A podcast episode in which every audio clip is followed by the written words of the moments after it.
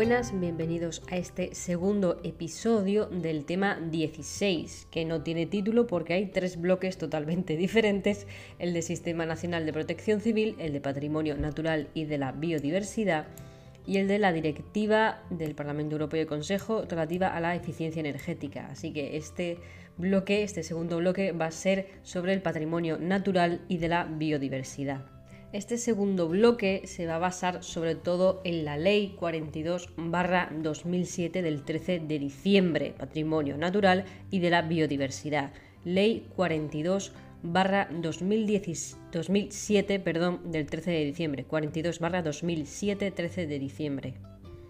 Y básicamente esta ley trata sobre el medio ambiente y cómo se coordinan las administraciones públicas y el Estado para mantener el medio ambiente, sobre todo nacional, los parques, las zonas naturales de por sí y demás.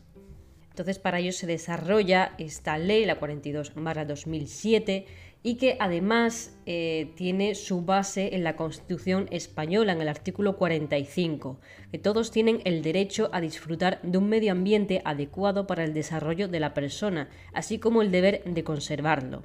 Y también el 45.2, los poderes públicos velarán por la utilización racional de todos los recursos naturales con el fin de proteger y mejorar la calidad de la vida y defender y restaurar el medio ambiente, apoyándose en la indispensable solidaridad colectiva. En total, esta ley tiene unos seis títulos, pero solamente hay que estudiarse el título preliminar, el título 2, el título 3 y el título 4, saltándose el título 1. Lo que hay que emprenderse sobre este bloque, sobre todo, son las definiciones y las diferencias de cada uno, aparte del tema de eh, la comisión, el consejo, las estrategias de conservación y restauración, comisión estatal y el consejo estatal, la diferencia y bueno, y luego ya todas los que son las reservas naturales, las áreas marinas protegidas, monumentos naturales, etcétera. Así que es aprenderse un par de instituciones y ya todo lo demás definiciones. Así que comenzando con el título preliminar, en el artículo 1 ya te dice para qué se hace esta ley. Esta ley establece el régimen jurídico básico de la conservación, uso sostenible, mejora y restauración del patrimonio natural y de la biodiversidad, como parte del deber de conservar y del derecho a disfrutar de un medio ambiente adecuado para el desarrollo de la persona, establecido en el artículo 45.2 de la Constitución que ya hemos leído. Los principios de esta ley básicamente van a ser el mantenimiento de los procesos ecológicos esenciales y de los sistemas vitales básicos, respaldando los servicios de los ecosistemas para el bienestar humano, la conservación y restauración de la biodiversidad y de la geodiversidad mediante la conservación de los hábitats naturales y de la fauna y flora silvestres, las medidas que se adopten para ese fin tendrán en cuenta las exigencias económicas, sociales y culturales, así como las particularidades regionales y locales. También los principios del aprovechamiento sostenible del patrimonio natural, la utilización ordenada de los recursos para garantizar, este aprovechamiento sostenible del patrimonio natural, también la conservación y preservación de la variedad, singularidad y belleza de los ecosistemas naturales, de la diversidad geológica y del paisaje. Luego está la integración de los requisitos de la conservación, el uso sostenible, mejora y restauración del patrimonio natural y la biodiversidad en las políticas sectoriales y en particular en la toma de, decisiones en el ámbito político, económico y social, así como la participación justa y equitativa en el reparto de beneficios que se derivan de esta utilización de los recursos genéticos y aquí la importancia de la prevalencia de la protección ambiental sobre la ordenación territorial y urbanística. También está la precaución en las intervenciones que puedan afectar a espacios naturales o especies silvestres. También está la garantía de la información ciudadana. Todo ciudadano tiene que estar eh, garantizado que va a ser informado sobre todos los cambios y demás la prevención y lucha de los problemas emergentes consecuencia del cambio climático, la contribución de los procesos de mejora en la sostenibilidad del desarrollo asociados a espacios naturales o seminaturales, la participación de los habitantes y de los propietarios de los territorios incluidos en espacios protegidos en las actividades coherentes con la conservación del patrimonio natural y de la biodiversidad que se desarrollen en dichos espacios y en los beneficios que se deriven de ellas y el mantenimiento y la adaptación de las poblaciones de todas las especies de aves que viven normalmente en estado salvaje en un nivel que corresponda en particular a las exigencias ecológicas, científicas y culturales. El artículo 3 básicamente son todas las definiciones que hay que aprenderse porque seguramente esto lo pregunten sí o sí alguna de estas definiciones.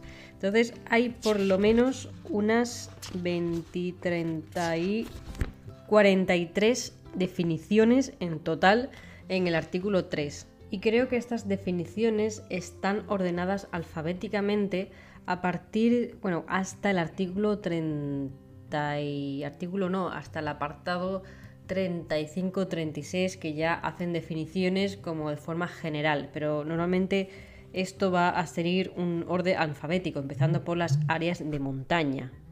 Entonces, ¿qué son las áreas de montaña? Son los territorios continuos y extensos con altimetría elevada y sostenida respecto a los territorios circundantes, cuyas características físicas causan la aparición de gradientes ecológicos, que condicionan la organización de los ecosistemas y afectan a los seres vivos y a las sociedades humanas que en ellas se desarrollan. Entonces tenemos las palabras claves que son gradientes ecológicos respecto a áreas de montaña. Luego está el área crítica para una especie, aquellos sectores incluidos en el área de distribución que contengan hábitats esenciales para la conservación favorable de la especie o que por su situación estratégica para la misma requieran su adecuado mantenimiento. Entonces están estos hábitats esenciales dentro del área crítica para una especie. Luego está la biodiversidad o la diversidad biológica, que es la variabilidad de los organismos vivos de cualquier fuente, incluidos, entre otras cosas, los ecosistemas terrestres y marinos y otros ecosistemas acuáticos y los complejos ecológicos de los que forman parte. Comprende la diversidad dentro de cada especie, entre las especies y de los ecosistemas. Para eh, comprender y bueno, recordar lo que es la biodiversidad y diversidad biológica, esta definición empieza por variabilidad. Entonces, cuando empiece por variabilidad, va a ser biodiversidad o diversidad biológica. Luego tenemos el conocimiento tradicional, el conocimiento, las innovaciones y prácticas de las poblaciones locales ligados al patrimonio natural y la biodiversidad, desarrolladas desde la experiencia y adaptadas a la cultura y el medio ambiente local. Como es un conocimiento tradicional, básicamente va a empezar por el conocimiento, innovaciones y prácticas de las poblaciones, es un poco sentido común. Luego está la conservación, que es el mantenimiento o restablecimiento en estado favorable del patrimonio natural y la biodiversidad, en particular de los hábitats naturales y seminaturales de las poblaciones de especies de fauna y de flora silvestres, así como el conjunto de medidas necesarias para conseguirlo. La conservación, mantenimiento o restablecimiento en estado favorable. Tiene que estar en estado favorable ese mantenimiento o restablecimiento.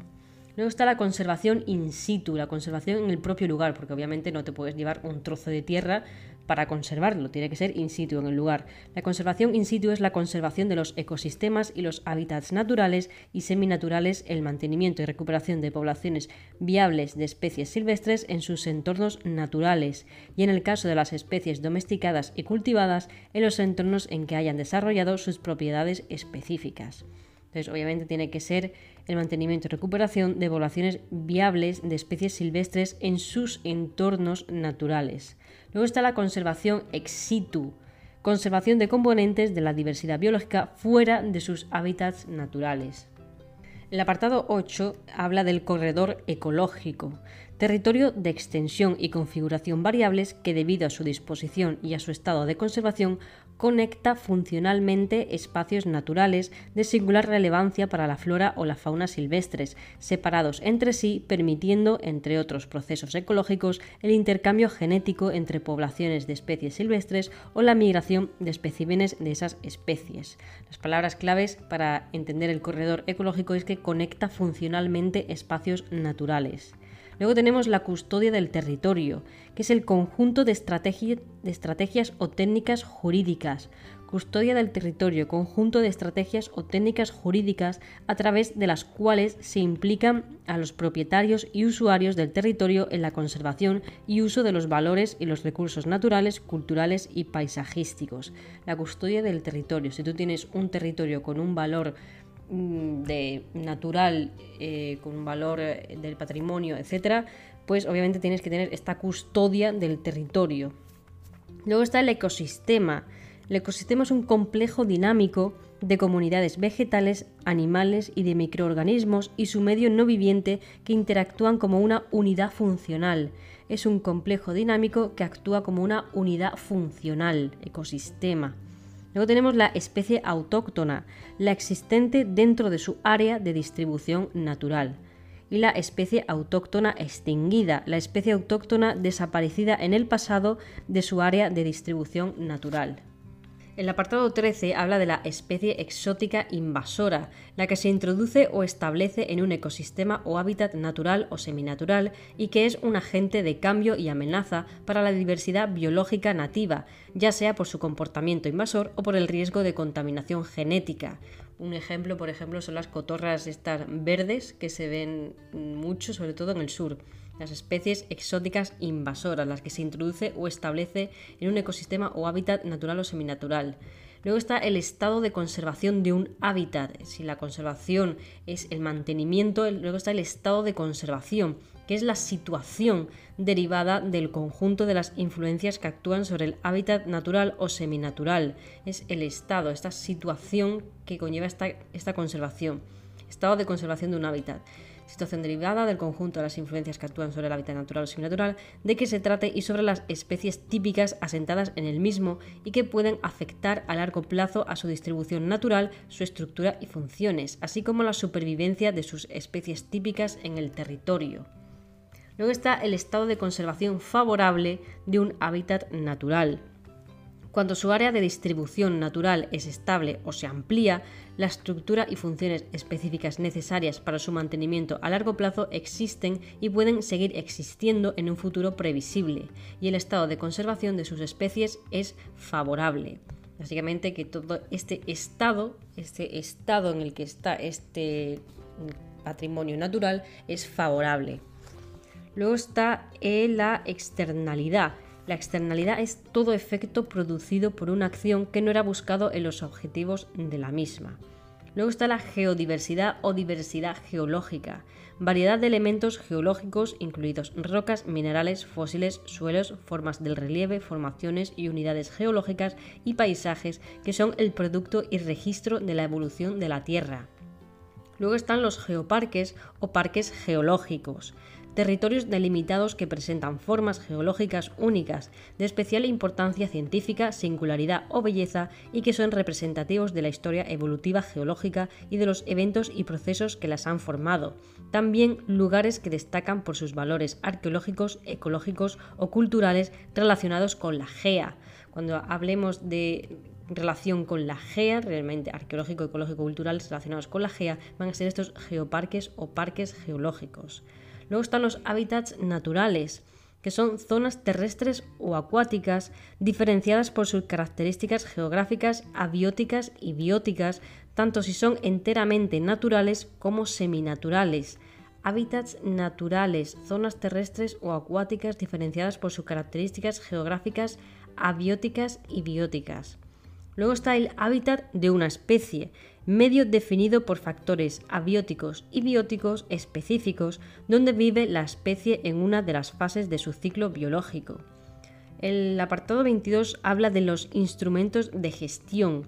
Bajo esta denominación se incluye cualquier técnica de gestión de un espacio natural y de sus usos, que haya sido sometida a un proceso de información pública, haya sido objeto de una aprobación formal y haya sido publicado. Luego está el 22 bis, que es la introducción. Se refiere al movimiento por acción humana, voluntaria o accidental de una especie fuera de su área de distribución natural. Este movimiento puede realizarse dentro de un país o entre países o zonas fuera de la jurisdicción nacional. El 23 habla del material genético, todo material de origen vegetal, fúngico, animal, microbiano o de otro tipo que contenga unidades funcionales de la herencia unidades funcionales de la herencia, material genético. Luego están las medidas compensatorias. Son medidas específicas incluidas en un plan o proyecto que tienen por objeto compensar lo más exactamente posible su impacto negativo sobre la especie o el hábitat afectado. El apartado 25 habla del objetivo de conservación de un lugar, niveles poblacionales de las diferentes especies, así como superficie y calidad de los hábitats que debe tener un espacio para alcanzar un estado de conservación favorable. Entonces, básicamente, el objetivo de conservación de un lugar es obtener estos niveles poblacionales de las diferentes especies, así como superficie y calidad de los hábitats que debe tener un espacio para alcanzar un estado de conservación favorable. Luego el 26 habla de el paisaje, que es el paisaje. Es cualquier parte del territorio cuyo carácter sea el resultado de la acción y la interacción de factores naturales y o humanos, tal como la percibe la población. Cualquier parte del territorio tal como la percibe la población. Luego está el patrimonio natural, conjunto de bienes y recursos de la naturaleza, fuente de diversidad biológica y geológica que tienen un valor relevante medioambiental, paisajístico, científico o cultural conjunto de bienes y recursos de la naturaleza. Este es el patrimonio natural.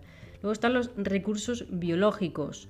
Son los recursos genéticos, los organismos o parte de ellos, las poblaciones o cualquier otro tipo del componente biótico de los ecosistemas de valor o utilidad real o potencial para la humanidad. El 29 habla de los recursos genéticos, material genético de valor real o potencial que no hay que confundirlo con material genético, porque el material genético es todo material de origen vegetal, animal, microbiano y demás, que contenga unidades funcionales de la herencia. Eso es el material genético. Mientras que los recursos genéticos son ese material genético de valor real o potencial. El 29 bis habla de los recursos zoogenéticos para la agricultura y la alimentación, aquellas especies de animales que se utilizan o se pueden utilizar para la producción de alimentos, la agricultura, la ganadería o la alimentación y que sean declaradas como tal mediante orden por el Ministerio de Agricultura y Pesca, Alimentación y Medio Ambiente o que tengan reconocida dicha consideración por convenios u organismos internacionales de carácter oficial.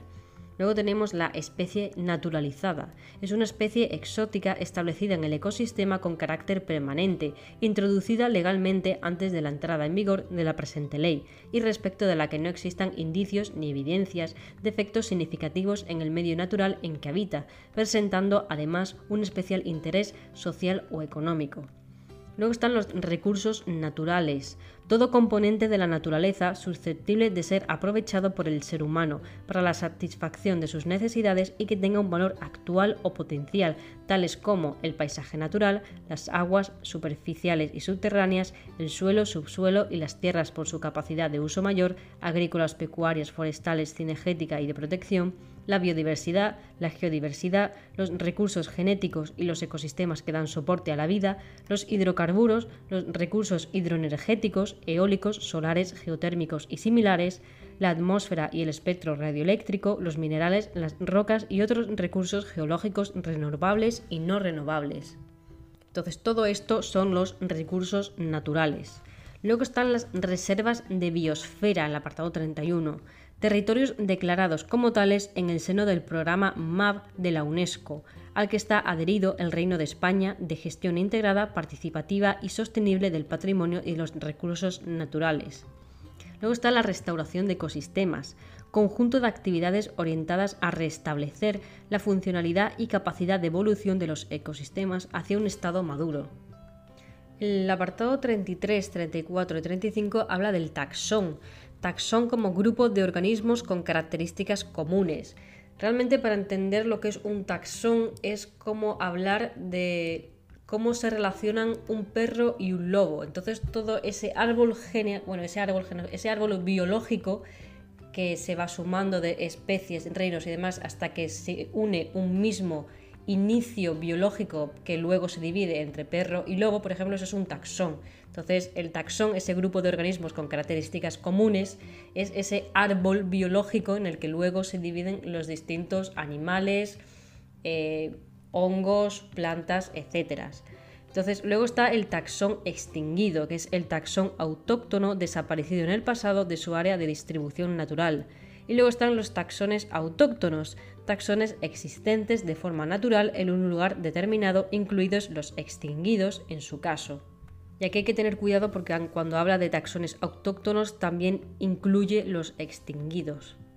El apartado 36 habla del uso sostenible del patrimonio natural, que es la utilización de sus componentes de un modo y a un ritmo que no ocasione su reducción a largo plazo, con lo cual se mantienen las posibilidades de su aportación a la satisfacción de las necesidades de las generaciones actuales y futuras. Es el uso sostenible del patrimonio natural.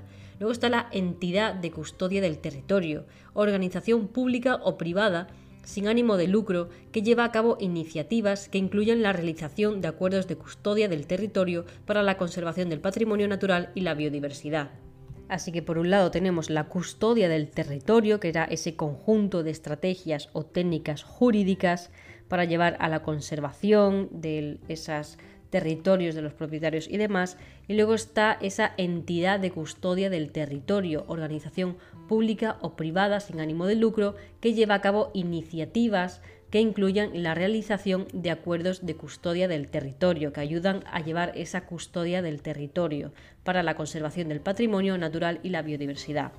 Luego tenemos el patrimonio geológico, conjunto de recursos naturales geológicos de valor científico, cultural y o educativo, ya sean formaciones y estructuras geológicas, formas del terreno, minerales, rocas, meteoritos, fósiles, suelos y otras manifestaciones geológicas que permiten conocer, estudiar e interpretar el origen y evolución de la Tierra, los procesos que la han modelado, los climas y paisajes del pasado y presente y el origen y evolución de la vida no hay que confundirlo con los geoparques o parques geológicos o la geodiversidad o diversidad geológica. El patrimonio geológico es este conjunto de recursos naturales. La geodiversidad o diversidad geológica es esta variedad de elementos geológicos. Y los geoparques o parques geológicos son los territorios delimitados que presentan formas geológicas únicas. Cuando se habla de patrimonio siempre va a ser un conjunto de, conjunto de bienes o recursos. Luego está el medio marino. El medio marino son las aguas marinas sometidas a soberanía o jurisdicción española y su lecho, subsuelo y recursos naturales. Luego está la situación crítica de una especie, situación en que una especie, de acuerdo con un análisis de viabilidad demográfico y de hábitat o un diagnóstico realizado con base en la mejor información científica disponible, se encuentra en riesgo inminente de extinción en estado silvestre. Luego está el Jardín Botánico. Es una institución pública, privada o mixta, o instalación de conservación ex situ que exhibe colecciones científicas de plantas vivas, mantenidas, cultivadas y propagadas para el logro simultáneo de objetivos de estudio, divulgación, enseñanza y conservación de la diversidad vegetal. Entonces puede ser una institución o una instalación de conservación ex situ. Luego está la suelta. La suelta es la liberación de ejemplares de especies en el medio natural. Los típicos vídeos de los monos que los liberan en la selva porque ya han cumplido una edad. Bueno, pues eso, la suelta.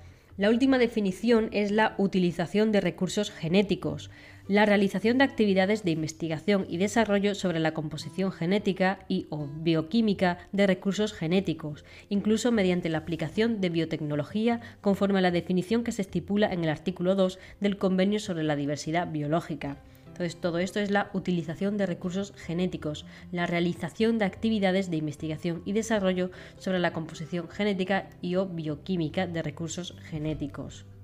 Y con esto ya se terminan las definiciones que son, es que son muchísimas, pero lo importante es no confundir unas con otras.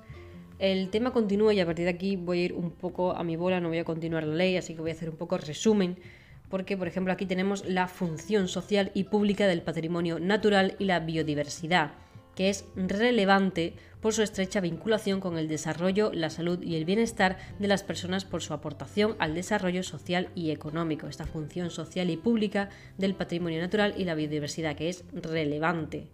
Luego están las actividades encaminadas a la consecución de los fines de esta ley que podrán ser declaradas de utilidad pública o interés social a todos los efectos y en particular a los expropietarios.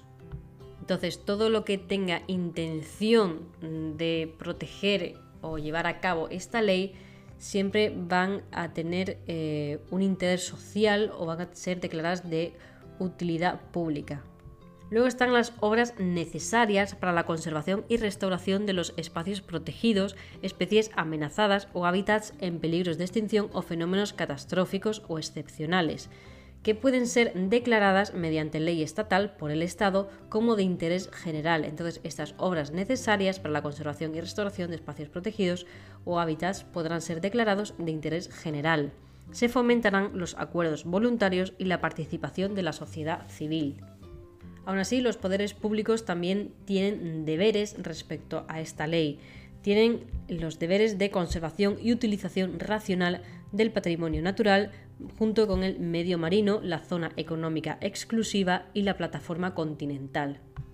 En esta ley se va a mencionar bastante el tema de la zona económica exclusiva, que la diferencia con el mar territorial, el mar territorial son esas 12 millas en las que España tiene una soberanía, eh, mm, esa soberanía ¿no? sobre esas 12 millas, es tal cual es Estado español, pues la zona económica exclusiva es una zona que se extiende hasta las 200 millas náuticas.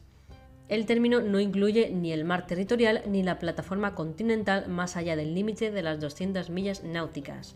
La diferencia entre el mar territorial y la zona económica exclusiva, según como cito de Wikipedia, es que el primero contiene plena soberanía sobre las aguas, mientras que el segundo es un mero de derecho de soberanía que se refiere a los derechos del Estado costero por debajo de la superficie del mar. Entonces digamos que tenemos la playa y a partir de la playa pues tenemos esas 12 millas de mar territorial que es España, es territorio de España. Luego desde la costa hacia adelante 200 millas es la zona económica exclusiva a partir de ahí, de las 200 millas ya es plataforma continental y la alta mar, que son ya aguas internacionales.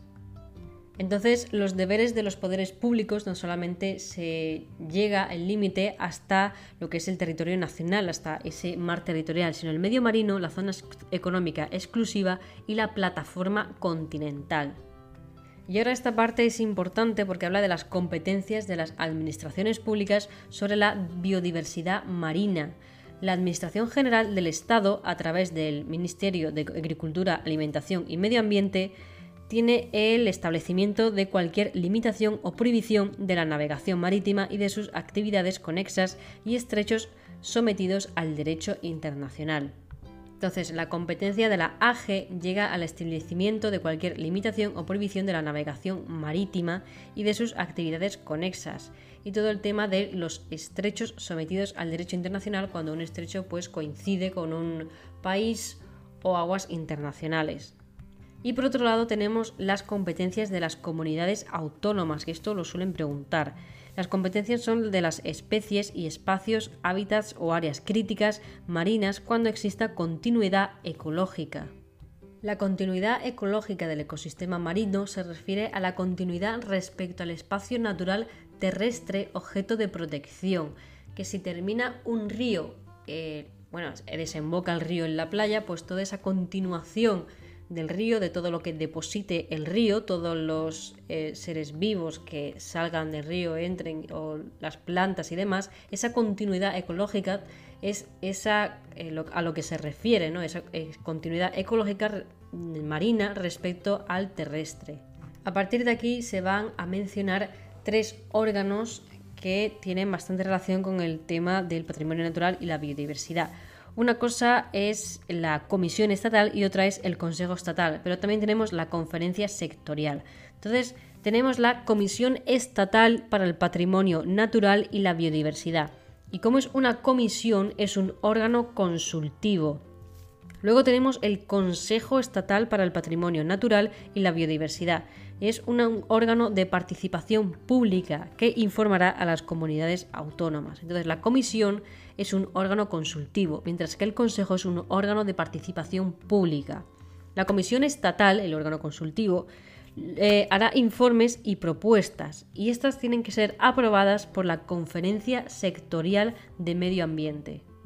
Así que hay que quedarse bien con estos tres órganos, con la Comisión, el Consejo, ambos estatales para el patrimonio natural y la biodiversidad, y la Conferencia Sectorial de Medio Ambiente.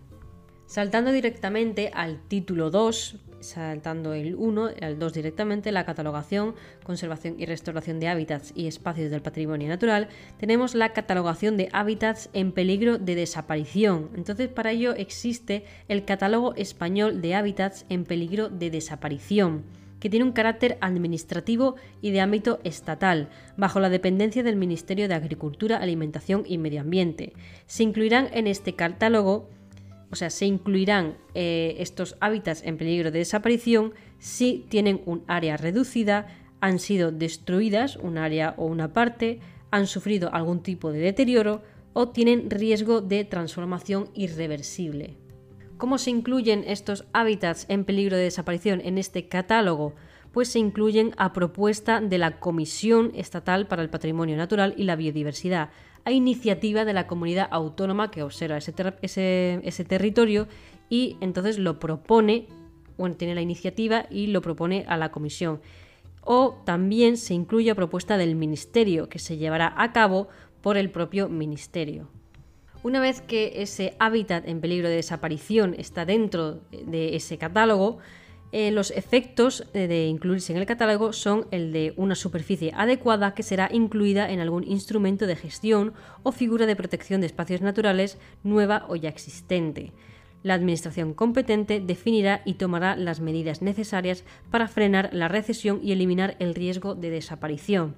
Todo ciudadano u organización puede solicitar la iniciación del procedimiento de inclusión, acompañando a la solicitud una argumentación científica. Entonces, esta iniciativa para incluir un hábitat en peligro de desaparición no solamente puede caer en una comunidad autónoma, también puede ser un ciudadano o una organización, a propuesta de la Comisión. Luego tenemos las estrategias y planes de conservación y restauración, que por una parte está para de forma general y luego está para la parte eh, del territorio marino, las especies marinas, hábitats marinos. Entonces están las estrategias de conservación y restauración de los hábitats en peligro de desaparición. Estas estrategias serán aprobadas por la Conferencia Sectorial de Medio Ambiente, a propuesta de la Comisión Estatal para el Patrimonio Natural y la Biodiversidad, y con informe previo del Consejo Estatal para el Patrimonio Natural y la Biodiversidad. Entonces, estas estrategias de conservación y restauración de los hábitats en peligro de desaparición tienen que ser aprobadas por la conferencia sectorial, a propuesta de la comisión, que era el órgano consultivo, con informe previo del Consejo, que es el órgano de participación. Y luego están las estrategias de conservación y restauración de los hábitats en peligro de desaparición marinos, el espacio marino, aprobadas por el Ministerio, excepto para las que se sitúen exclusivamente en espacios con continuidad ecológica del ecosistema marino respecto del espacio natural terrestre objeto de protección. Estas estrategias incluirán al menos un diagnóstico de la situación y de las principales amenazas. La ley continúa con una parte que habla de la protección de espacios, pero ¿qué tipo de espacios? Los espacios naturales protegidos, espacios del territorio nacional, incluidas las aguas continentales y el medio marino, junto con la zona económica exclusiva y la plataforma continental que cumplan uno de los requisitos. Entonces tendrán esta protección que deben de cumplir el contener sistemas o elementos naturales representativos, singulares, frágiles, amenazados o de especial interés ecológico, científico, paisajístico, geológico o educativo, o estar dedicados especialmente a la protección y el mantenimiento de la diversidad biológica, de la geodiversidad y de los recursos naturales y culturales asociados. Entonces, si tienen este tipo de requisitos, pueden entrar dentro de estos espacios naturales protegidos y, como ya se ha dicho antes, pueden abarcar tanto zonas territoriales como marinas, como territoriales o marinas. Las normas regulan todo excepto si los espacios protegidos corresponden a distintas administraciones públicas. Entonces, esta ley de espacios naturales protegidos puede abarcar tanto modificaciones como el territorio y demás, excepto cuando corresponde a distintas administraciones públicas de una comunidad o de otra y demás para clasificar mejor en dónde meter un territorio eh, en peligro de desaparición o con especial importancia, los espacios naturales protegidos se dividen en cinco grupos. Están los parques, las reservas naturales, las áreas marinas protegidas, los monumentos naturales y los paisajes protegidos. Y aquí nos encargamos de más definiciones porque, por ejemplo, los parques son las áreas naturales que en razón a la belleza de sus paisajes, la representatividad de sus ecosistemas o la singularidad de su flora, de su fauna o de su diversidad geológica, incluidas sus formaciones geomorfológicas, poseen unos valores ecológicos, estéticos, educativos y científicos cuya conservación merece una atención preferente. Entonces, estos son los parques. Dentro de estos parques, para que haya una correcta gestión, están los planes rectores de uso y gestión, cuya aprobación corresponde al órgano competente de la comunidad autónoma prevalecen sobre el planeamiento urbanístico. Los parques prevalecerán sobre el planeamiento urbanístico. Otros espacios naturales protegidos son los grupos de las reservas naturales. Son espacios naturales cuya creación tiene como finalidad la protección de ecosistemas, comunidades o elementos biológicos que por su rareza, fragilidad, importancia o singularidad merecen una valoración especial estará limitada la explotación de recursos salvo las compatibles con la conservación de los valores que se pretenden proteger. Está prohibida la recolección de material biológico o geológico salvo por razones de investigación, conservación o educativas, previa autorización administrativa. Entonces tenemos los parques, que son esas áreas naturales que por su belleza y demás Luego están las reservas naturales, que son espacios naturales cuya creación tiene como finalidad la protección de ecosistemas.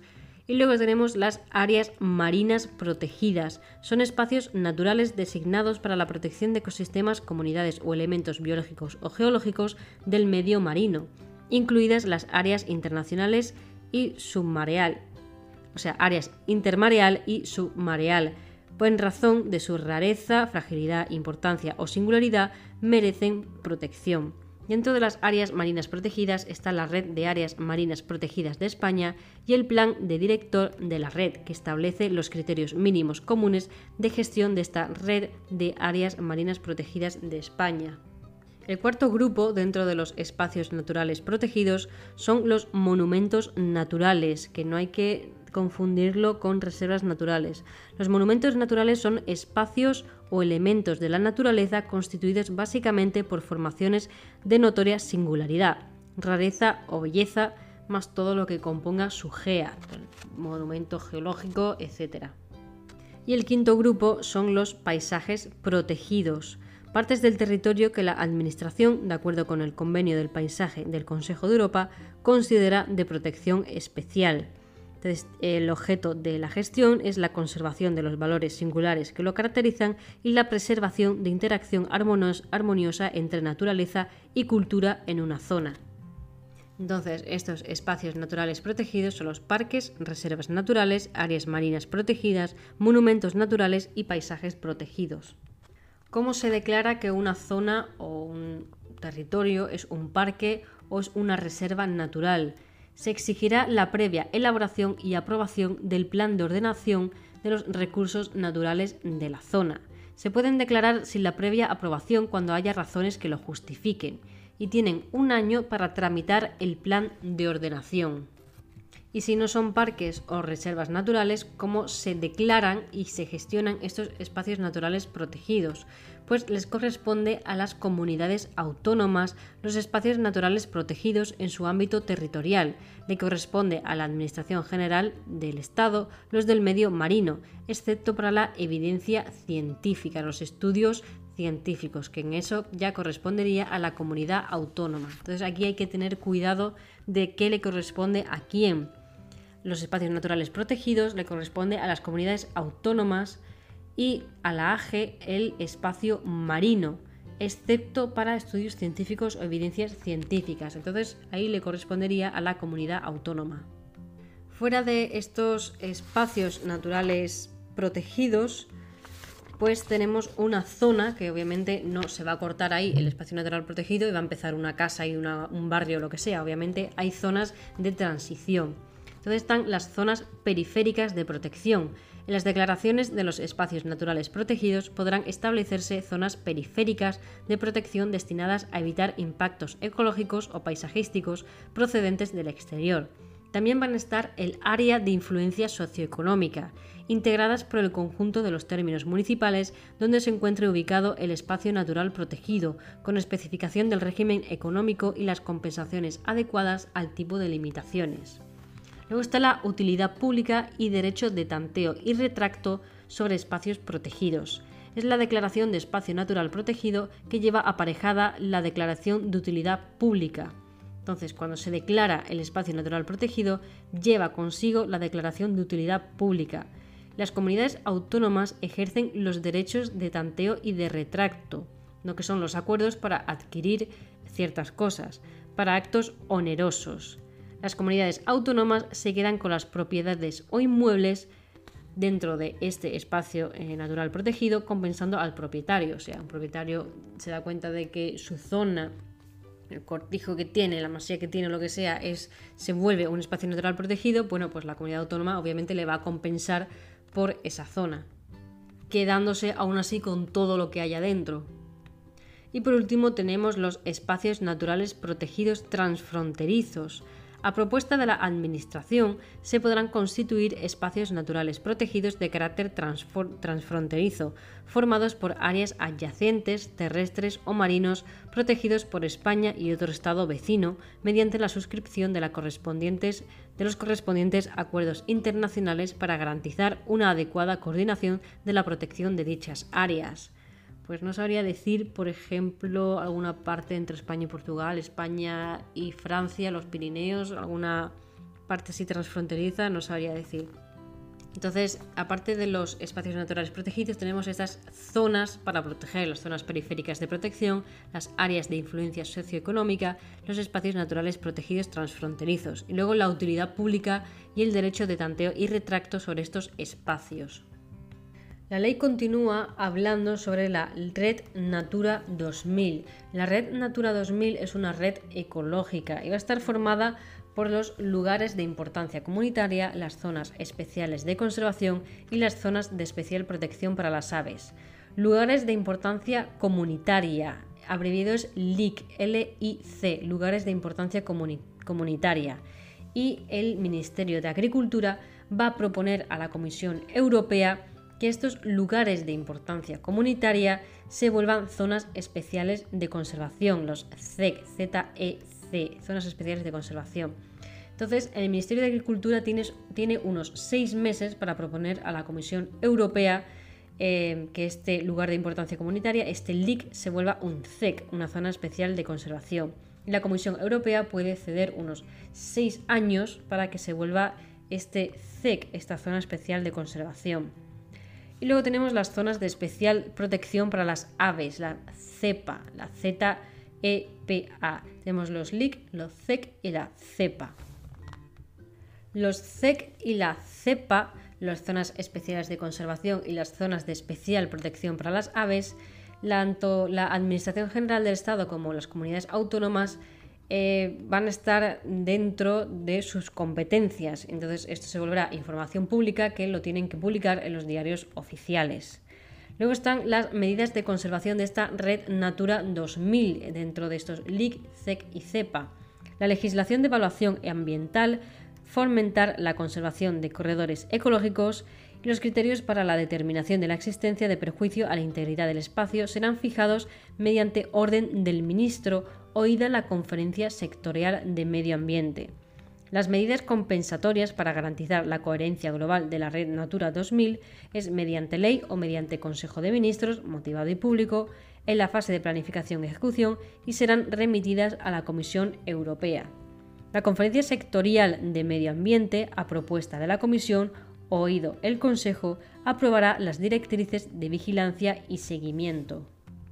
Entonces, como dentro de esta red Natura están dando los lugares de importancia comunitaria, zonas especiales de conservación y zonas de especial protección para las aves, también, tanto como se incluyen, también se pueden descatalogar de esta red.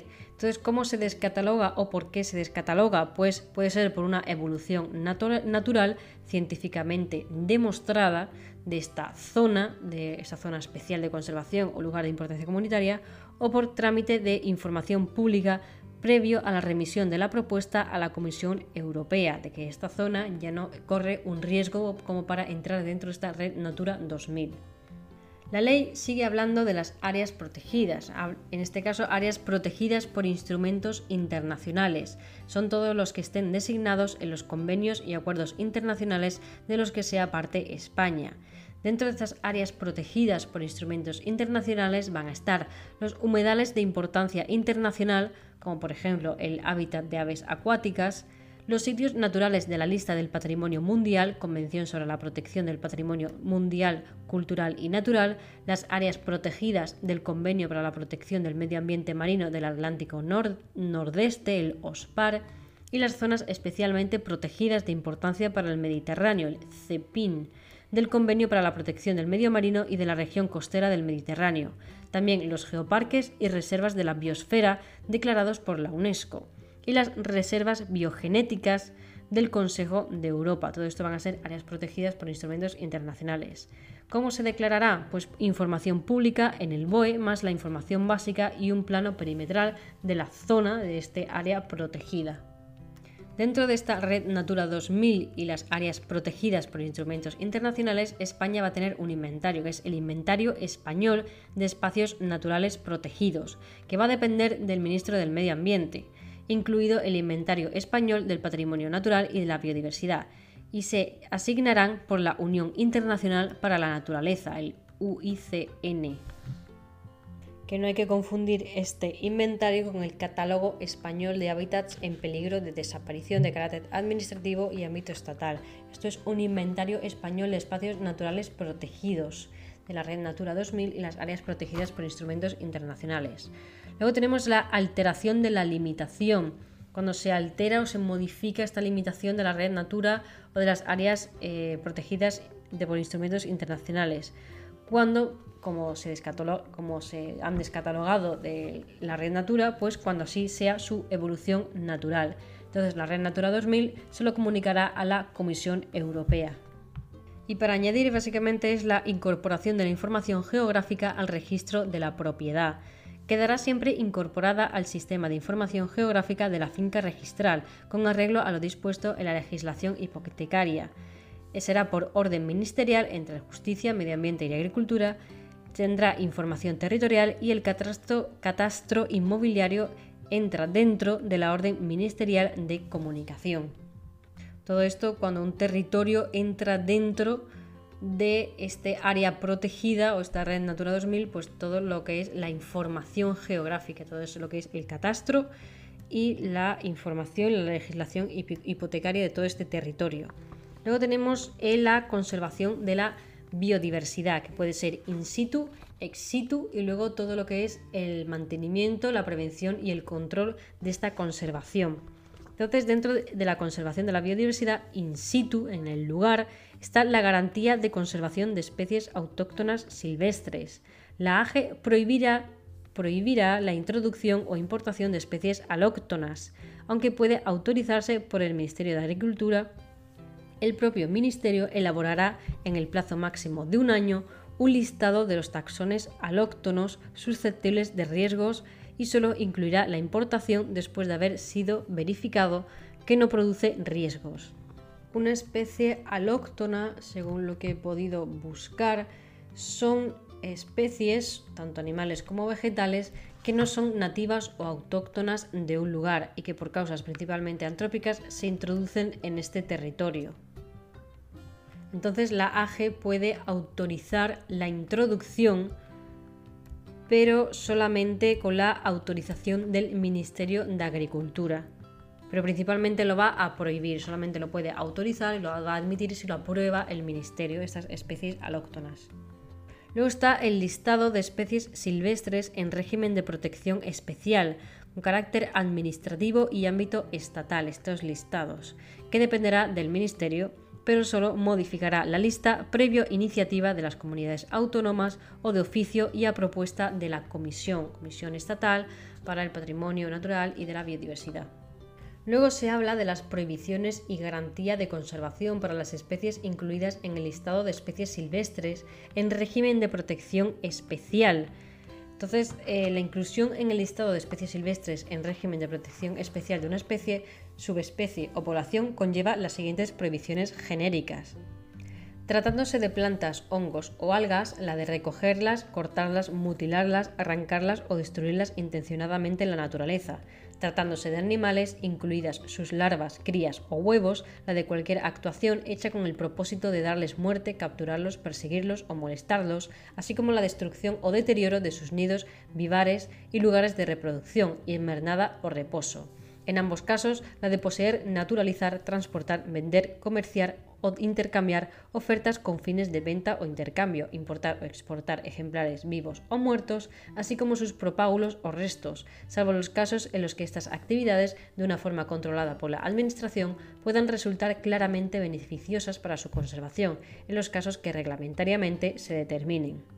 Tanto la AGE como las comunidades autónomas, en el ámbito de sus respectivas competencias, establecerán un sistema de control de capturas o muertes accidentales y a partir de la información recogida en el mismo adoptarán las medidas necesarias para que éstas no tengan repercusiones negativas importantes en las especies incluidas en el listado de especies silvestres en régimen de protección especial y se minimicen en el futuro también va a existir un catálogo español de especies amenazadas cuando exista información técnica o científica que así lo aconseje. Y se va a dividir en dos grupos, las de peligro de extinción, cuya supervivencia es poco probable, y las de que son vulnerables, que tienen riesgo de entrar dentro del peligro de extinción. Una vez que estas especies entran dentro de este catálogo español de especies amenazadas, sus efectos son de entrar dentro de un plan de recuperación para tanto los de peligro de extinción como para los vulnerables. Los de peligro de extinción tienen un plan de recuperación de tres años, mientras que el plan de conservación para las especies vulnerables es de cinco años. También se van a establecer estrategias de conservación de especies amenazadas y de lucha contra amenazas para la biodiversidad, la situación crítica de una especie, que será aprobada por la conferencia sectorial. Entonces, estas estrategias de conservación de especies amenazadas y de lucha contra amenazas para la biodiversidad, cuando hay situación crítica de una especie, va a ser aprobada por la conferencia sectorial. Y cuando haya un riesgo inminente de extinción, lo va a aprobar el Ministerio. Y estas obras y proyectos tendrán carácter de interés y de urgencia. Luego vamos a tener lo que es la conservación ex situ. Entonces para eso vamos a tener la propagación de especies silvestres amenazadas, que es un desarrollo de programas de cría y propagación fuera de su hábitat natural. Y estos se van a encargar organizaciones sin ánimo de lucro. Luego tenemos la conservación ex situ de material biológico y genético de especies silvestres, las directrices elaboradas por la Comisión previo informe del Consejo y por la conferencia sectorial directrices elaboradas por la Comisión, previo informe del Consejo, por la conferencia sectorial. Y dentro de esta conservación ex situ va a estar el Inventario Español de Bancos de Material Biológico y Genético de Especies Silvestres, que va a tener sobre todo un carácter informativo. Para contribuir a esta conservación hay que tener un plan de prevención y control. Entonces también va a existir un catálogo español de especies exóticas invasoras que constituyen una amenaza. Obviamente hay que prevenir y controlar las especies invasoras. Entonces va a estar este catálogo español de especies exóticas invasoras, que va a depender del Ministerio con carácter administrativo y ámbito estatal. Incluirá y excluirá a iniciativa de las comunidades autónomas o del propio Ministerio a propuesta de la Comisión, llevada a cabo por el Ministerio. Las comunidades autónomas podrán establecer catálogos de especies invasoras. Luego aquí habla de las especies objeto de caza y pesca. Las comunidades autónomas determinan las especies y los terrenos y aguas, así como las fechas hábiles para el tema de cuándo se caza y de cuándo se pesca. Y aquí no sé por qué tengo apuntado que la trucha arcoiris solamente se puede usar para aprovechamiento piscícola y cinegético. Y luego tenemos la caza de la perdiz con reclamo, que tiene que ser macho y va a ser en lugares donde sea tradicional esta caza de perdiz con reclamo macho, pero obviamente con sus limitaciones para que no se lleve a la extinción la pobre perdiz. Y todo esto se va a llevar en el inventario español de caza y pesca. Y por último vamos a tener en este tema la Red Española de Reservas de la Biosfera y programa Persona y Biosfera, el programa MAP, MAB. Entonces tenemos la red de reservas de la biosfera, que constituye un subconjunto definido y reconocible, conjunto de unidades físicas sobre las que se proyecta el programa Persona y Biosfera de la UNESCO. Sus objetivos son básicamente los laboratorios naturales, estaciones comparables de seguimiento, etc. El Comité MAP español es un órgano colegiado de carácter asesor y científico y evaluará cada reserva de la biosfera. Las características de las reservas de la biosfera se van a llevar a cabo por directrices y normas de la UNESCO, ya que este programa pues, es de la UNESCO. Entonces, ¿cómo se van a caracterizar? Se van a dividir sobre todo por ordenaciones, estrategias y órganos. Va a tener una ordenación espacial respecto a espacios naturales protegidos, los LIC, los CEC y los CEPA, más las zonas de transición. Luego va a tener también las estrategias específicas y los órganos de gestión. Entonces, las características de estas reservas de la biosfera van a ser la ordenación espacial, las estrategias específicas y los órganos de gestión. También hay que tener en cuenta el acceso y utilización de los recursos genéticos procedentes de taxones silvestres y distribución de beneficios, que se regirá por el Convenio sobre la Diversidad Biológica que se constituyó en el Protocolo de Nagoya y en su caso en el Tratado Internacional sobre Recursos Fitogenéticos para la Alimentación y la Agricultura de eh, la Unión Europea, de este convenio que se hizo. Y el Ministerio eh, actuará como punto focal nacional de este acceso y utilización de los recursos genéticos procedentes de taxones silvestres y distribución de beneficios. Se va a regir por el Convenio sobre la Diversidad Biológica, eh, establecido en el Protocolo de Nagoya, el Ministerio actuará como punto focal nacional y el control de la utilización de los recursos genéticos en base al Reglamento 511-2014 del Parlamento Europeo y el Consejo. Luego también se hablará del eh, comercio internacional de especies silvestres, el tema del comercio. El Ministerio mantendrá el registro de importaciones y exportaciones y elaborará con una periodicidad, periodicidad anual informes del comercio internacional. Evaluará cada cinco años el comercio internacional de vida silvestre en España. Comunicará sus conclusiones al Ministerio de Industria más una propuesta y este Ministerio de Industria valorará esta propuesta que lo llevará a la Comisión Europea. Esto es el tema del comercio internacional, lo llevará al Ministerio de Agricultura, pero lo propondrá al Ministerio de Industria y luego este a la Comisión Europea. Y esta evaluación será cada cinco años. Y por último tenemos la promoción de los conocimientos tradicionales para la conservación del patrimonio natural y la biodiversidad las administraciones públicas preservarán, mantendrán y fomentarán los conocimientos y las prácticas consuetudinarias, las costumbres. Y aquí se elaborará un inventario de los conocimientos tradicionales dentro de este inventario español.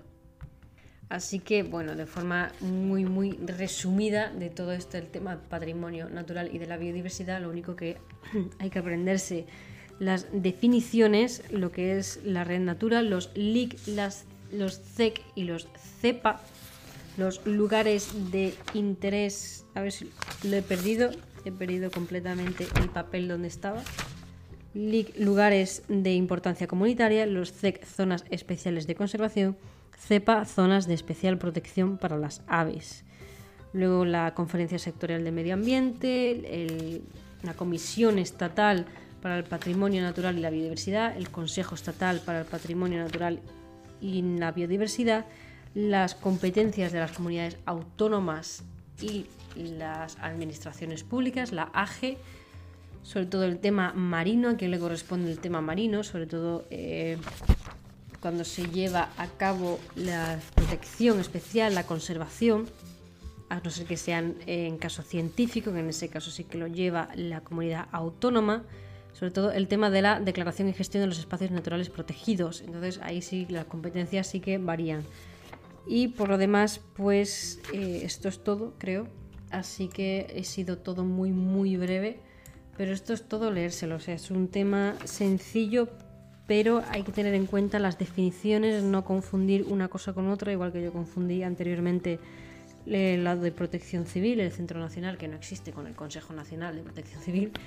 Así que nada, todo leerse las definiciones, tener en cuenta las competencias, los, los LIC los CEC y los CEPA, la red Natura 2000 y poco más.